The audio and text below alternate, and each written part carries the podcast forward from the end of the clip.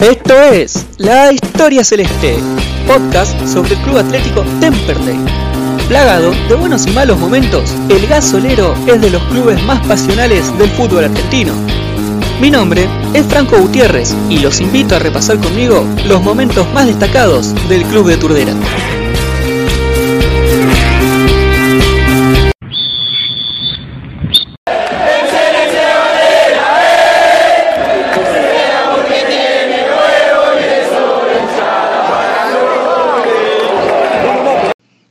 Se presenta el primer equipo y el primer ascenso. 1923, época de la Asociación Argentina de Fútbol, la Asociación del Fútbol Argentino del Amateurismo, que aún llevaba la última palabra en inglés por el país del cual heredamos el deporte. Se determinó para el campeonato de intermedia, segunda categoría del fútbol argentino en esos tiempos, que los ascensos a primera se definirían por zonas geográficas y luego habría un torneo entre los punteros para definir al campeón. Temperley ocupó la zona sud, donde ganó sus 14 partidos, llevándose el primer ascenso de su historia y la clasificación a la ronda final. ¿Qué cobras referir la reputísima madre que te parió?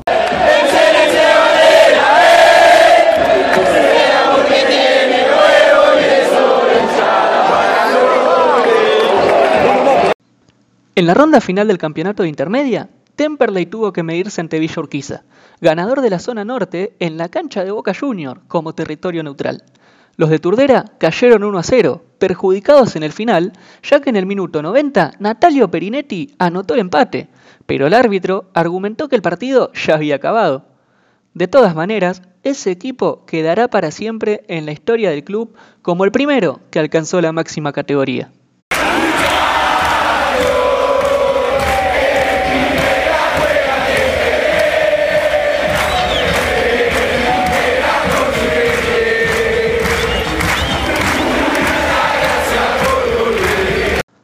El gasolero no tuvo que esperar mucho para hacer historia de nuevo.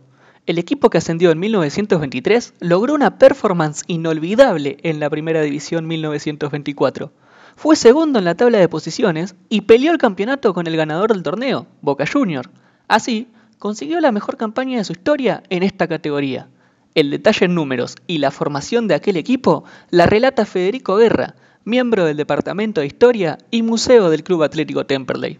Celeste disputó 21 partidos, ganó 13, empató 6 y perdió 2 en ese subcampeonato de 1924, ya jugando en su actual estadio. Triunfos resonantes como visitante frente a Argentino de Banfield, El Porvenir y Huracán.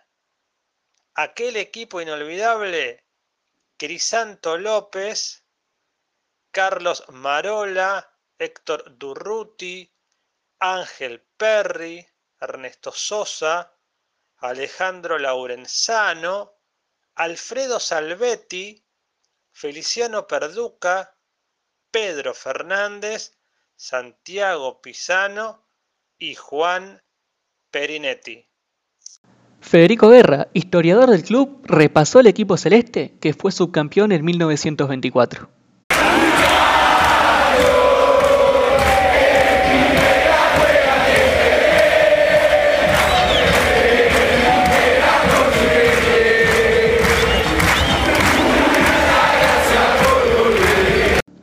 Pasaron los años, Temperley volvió a caer a la segunda división y desde 1946 la Asociación del Fútbol Argentino comenzó a llevar el nombre que mantiene hasta hoy. Años después, en 1974, se decidió dividir la segunda categoría en dos zonas y dos etapas para clasificar a un cuadrangular final. Temperley logró clasificar a la fase final, donde se enfrentó a Lanús, Estudiantes y Unión.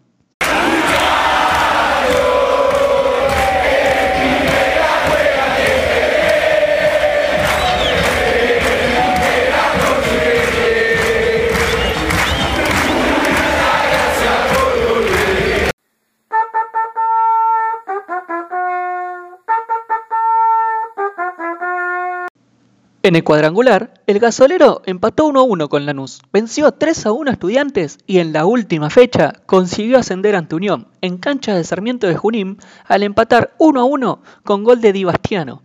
Temperley fue campeón en segunda con Hernandorena, Agostinelli, Panizo, Salvador, Di Bastiano, Veiga, Magalaes, Biondi, Fierro, Patti y Corbalán como titulares. ¿Quién los dirigía y cómo se alcanzó el cuadrangular? Te lo cuenta Patricio Rosni, historiador del club de Turdera. Bueno, fue el primer, eh, o sea, el único equipo de Temperley que asciende a primera, de los tres ascensos a primera, que lo hace siendo campeón. El 74 del torneo de primera vez fue un torneo medio raro, de los que organiza siempre AFA, porque se, dividió en dos partes, fueron dos torneos, y en cada torneo había dos zonas, zona norte y zona sur. Y los dos primeros de cada zona en ambos torneos clasificaban como a dos rondas finales. Bueno, Temperley en la primera parte del, o sea, en el primer torneo que se llamó preparación, eh, salió segundo en la zona sur y clasificó a la ronda final. Eh, ese equipo lo, armó Jorge Ginarte y lo dirigió después también en, la en el segundo torneo, que fue el torneo campeonato, digamos, donde Temperley no anduvo muy bien, pero como ya estaba clasificado para la ronda final, como que se dejó estar. Entonces ahí hubo un cambio de técnico entre el Vasco y Turrieta. El miembro del Departamento de Historia y Museo del Club Atlético Temperley, Patricio Rosni, recordó el inicio del ascenso a primera de 1974.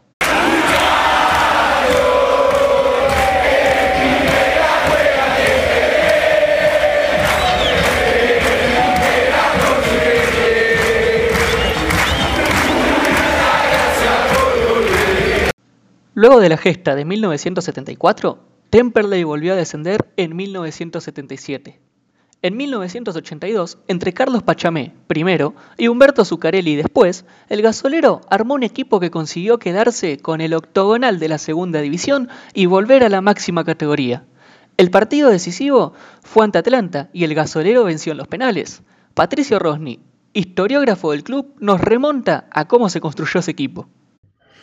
El equipo del 82 eh, fue un mix entre jugadores eh, jóvenes de la institución que ya venían subiendo, como Villalba, Dabrowski, Espataro, eh, del Duca, alguno más que no, que no me acuerdo, más, más, jugadores importantes que venían jugando como Isa, Aguilar, Sina, Campelo, Esquivel, y le agregó las incorporaciones de gente de mucha experiencia como Piris, Finaroli, Hernando Arena, eh, León Espósito, La Caballel, tipos que habían jugado en primera, que habían sido campeones en primera, que tenían también ascensos en algunos equipos de la B, algunos como Finaroli habían jugado en el exterior, el León Espósito también.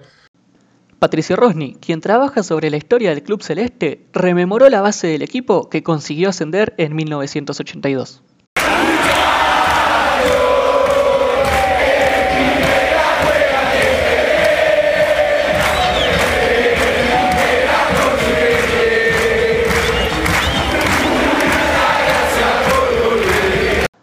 El equipo que ascendió en 1982 fue animador de la primera división en 1983. La fase de eliminación directa del Nacional de 1983 encontró un sorprendente Temperley en las semifinales ante Estudiantes de La Plata. Hasta ahí llegó el gasolero, al empatar 1 a 1 en la ida y caer por 3 a 1 en la vuelta ante el pincha. Aún en la derrota, el equipo de Zuccarelli fue muy valorado, al haber llegado tan lejos con casi el mismo equipo del ascenso.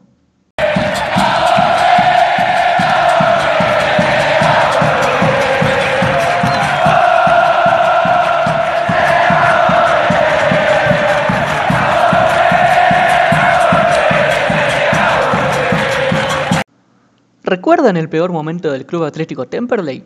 Sí, la quiebra de la institución. Después de esa gran lluvia, en el cielo celeste se dibujó un arco iris. Luego del retorno en 1993 a la actividad futbolística en la Primera C y los pasos de Diego Bendakis y Jorge Ostúa como directores técnicos, el gasolero pisó el acelerador en el clausura 1995 y llegó a la final por el ascenso bajo el mando de Mariano Biondi.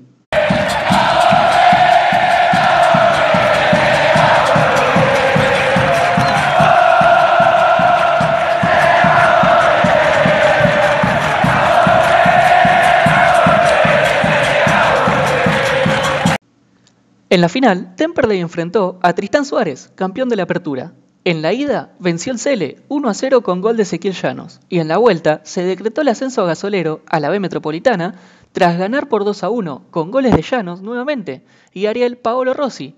Justamente, Ariel Paolo Rossi recuerda ese equipo y cómo vivió el ascenso a nivel personal.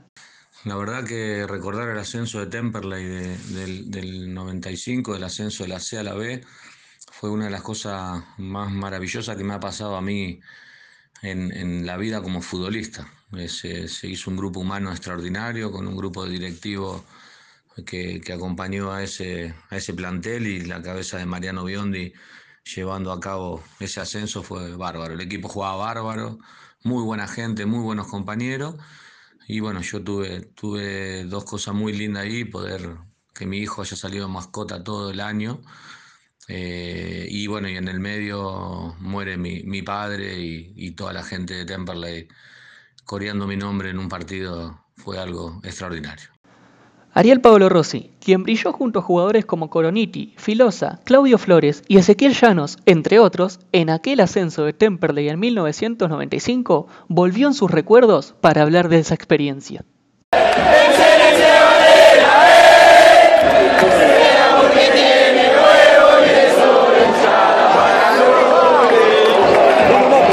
Luego de ascender en 1995 a la B Metropolitana, en 1996, Temperley alcanzó la B Nacional, pero el gasolero descendió en la temporada 1997-1998 nuevamente a la B Metropolitana.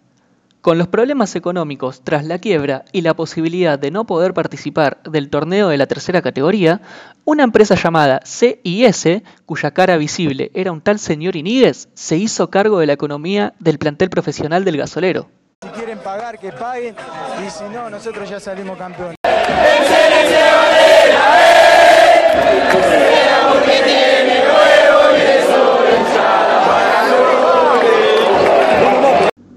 En un principio, la empresa CIS iba a hacerse cargo de los sueldos de los jugadores. Iba porque esto no ocurrió. En medio de este conflicto, en la temporada 1998-1999, Temperley se metió reducido por el ascenso, al quedar cuarto en la tabla de posiciones, con jugadores como Daniel Bazambera, Cristian Aldirico, Guillermo de Luca, Fabián Orellana, Pablo Mastronícola y Diego Catip, entre otros, los dirigidos por Héctor Ostúa, alcanzaron la final donde se midieron ante defensores de Belgrano, con una victoria por 2 a 1 en la ida y un 0 a 0 en la vuelta que depositaron al Cele en un nuevo ascenso.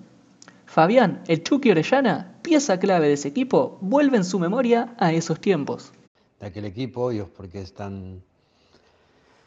fue tan lindo, fue fue muy, muy buen equipo, muy, mucho compañerismo y eso es lo más importante y mucha unión que hubo en, el, en ese año, con, con pocos jugadores de experiencia y con muchos chicos de, del club, que eso eh, nos acompañaron ellos a nosotros para, para, para lograr armar el, gran equipo que, tuvimos de ese año. La verdad que hubo muchas figuras mucho destacado en ese equipo, desde el arquero hasta, hasta los chicos del, del club que, que, entraban en el segundo tiempo y, y también jugaban muy bien.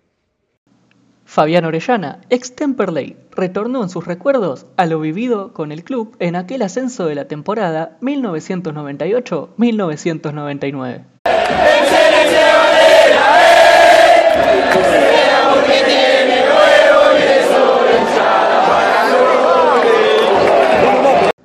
Por los problemas económicos que nunca se fueron, Temperley no pudo sostener el equipo que ascendió a la B Nacional en 1999 y volvió a caer en la B Metropolitana.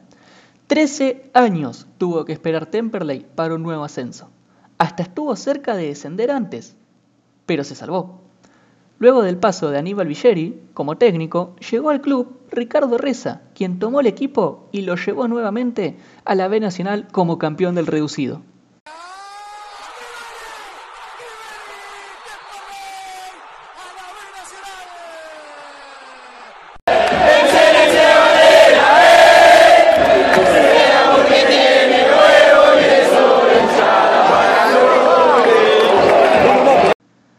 Reducido se dio en el 2014, donde el gasolero venció en la semifinal a Fénix y se encontró en la final con Platense.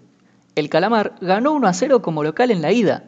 En la vuelta, Platense aguantó el empate hasta el último minuto del partido, cuando apareció Ariel Rojas, que luego de ingresar desde el banco marcó el gol de la victoria y el empate en el global para llevar el partido a los penales.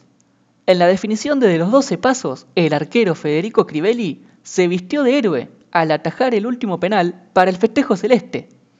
Así, ascendió el Temperley de Reza, con Crivelli, Ramos, Aguirre, Cuco, Romero, Zambuesa, Salina, Arregui, Di Lorenzo, Brandán, López y el ingreso clave de Ariel Rojas, quien así recuerda este partido. Y nada, se hizo más o menos larga la semana por la ansiedad que, que se vivía tanto en el club como nosotros. Pero bueno, encima del partido ese, la final se jugó a las 10 de la noche, imagínate. Todo ese día esperando para jugar a las 10 de la noche, unos nervios bárbaros. Pero bueno, eh, eh, yo sabía que más o menos que iba al banco, pero bueno, me confirmaron dos horas antes del partido. Y nada, los nervios eh, lógicos que te puedes imaginar de una final y de un partido que no se va dando el resultado como, como, como el equipo esperaba. Y bueno, me tocó a mí ingresar y bueno, gracias a Dios hacer el gol ese. Y bueno, poder ir a poder hacer que Temperley pueda ir a los penales por lo menos. El exjugador gasolero, Ariel La Joyita Rojas, reveló cómo vivió el partido ante Platense, donde fue héroe para el ascenso de Temperley.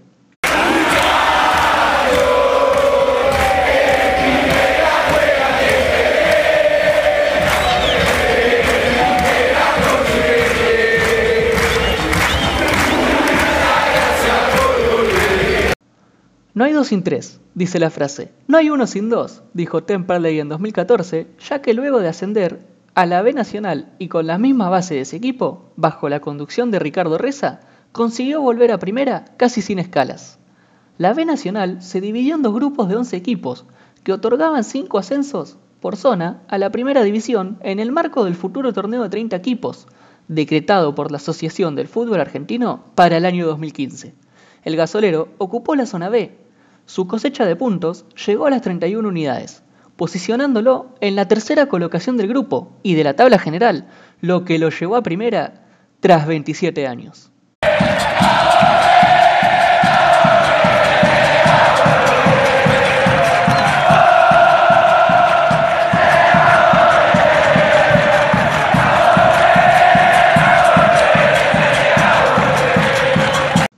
El Club Atlético Temperley se mantuvo en primera hasta 2018, año en el cual descendió a la B Nacional, donde juega actualmente.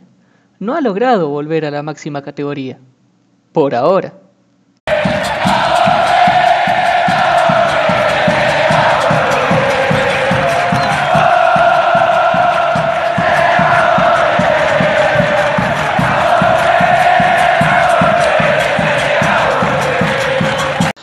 Esto es La Historia Celeste, podcast sobre el Club Atlético Temperley. Plagado de buenos y malos momentos, el gasolero es de los clubes más pasionales del fútbol argentino. Mi nombre es Franco Gutiérrez y los invito a repasar conmigo los momentos más destacados del Club de Turdera.